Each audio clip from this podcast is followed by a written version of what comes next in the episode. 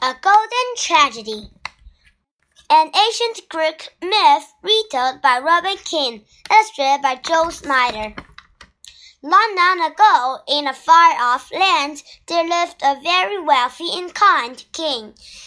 King Midas had everything anyone could hope for. He had immense wealth, a peaceful kingdom, and a beautiful daughter whom he loved dearly. Yet, despite his good fortune, the king had one weakness. He wanted more. Most of all, he wanted to please his devoted daughter, Penelope. Penelope cared for the plumpest, beautiful, most beautiful birds in all the land. She left little doubt that she liked feathers creatures such as pigeons, turkeys, ducks, and geese, best of all the animals on earth. Their feathers glisten in the bright sunshine, and the cluckers, gobblers, crackers, and honkers uh, uh, clucked, gob, gobbled, quacked, and honked musical notes with golden tones. Every day but Tuesday, each bird laid three eggs that seemed bigger than melons. But that was not good enough for Penelope. She wanted her foal. She wanted her fowl to lay golden eggs too.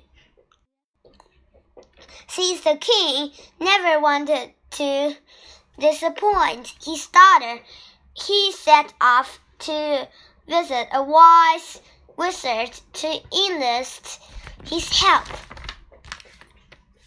King Midas asked the wizard for one wish.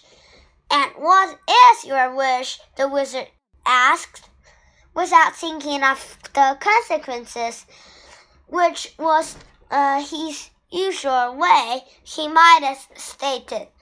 I would like the power to turn anything I touch into gold. The wizard, bewildered by the request, said, But you are already the wealthiest man in any kingdom. What could you possibly do with more gold? King Midas simply said, It is more important that I keep my daughter happy. Someday you'll regret this, the wizard warned before casting the spell. The king fixed it, his thoughts on the lighting his daughter. He didn't even bother to inquire why the wizard thought he would later regret his wish. This would prove to be a tragic mistake.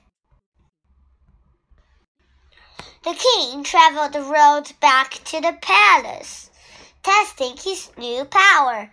His path became littered with golden rocks and bordered by glistened flowers and trees with leaves of gold. The king saw only the golden hue of everything around him.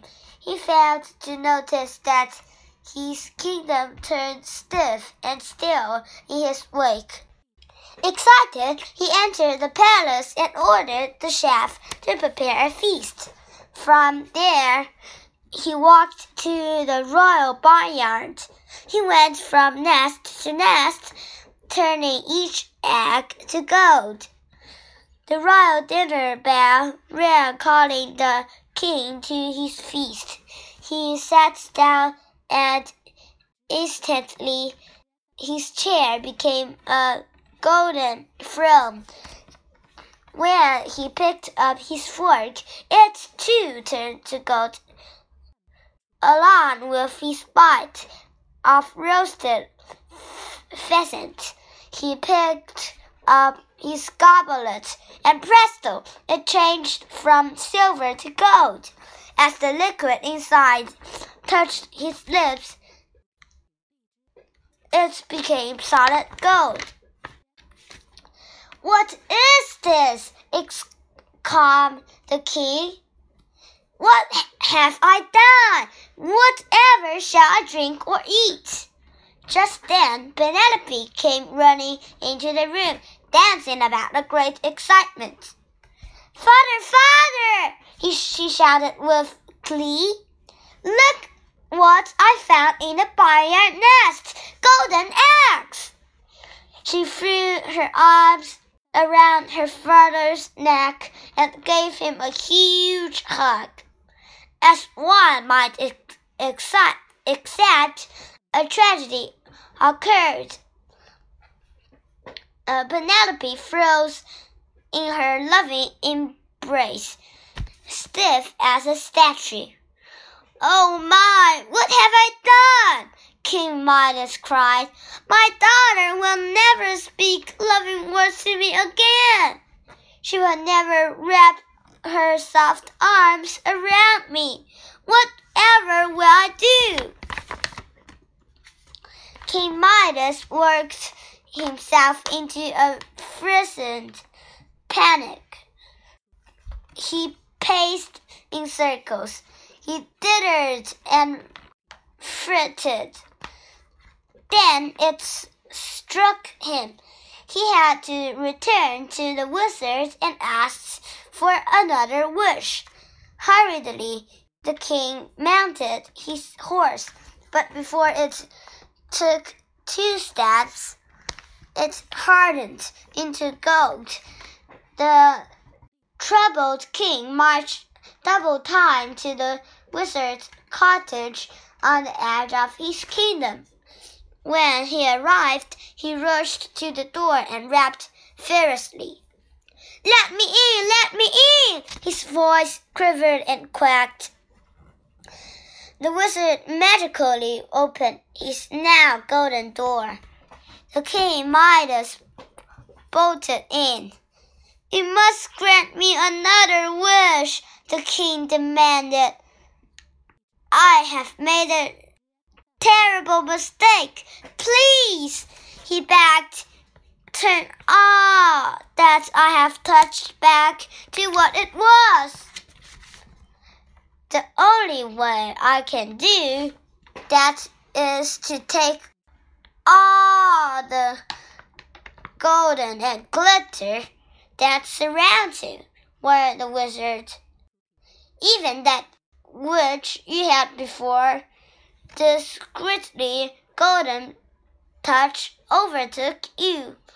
Only then can the spell be uh, reversed. Do you understand? Do what you must, but do it quickly, urged the king wildly. With a flick of his wrist, the wizard removed the power that had become the king curse. King Midas' clothes became drab and common. His palace shrank into a humble house. The king lost all that made him wealthy, but gained something far more precious his daughter. He learned that there was much more to life than glitter and glow, gold.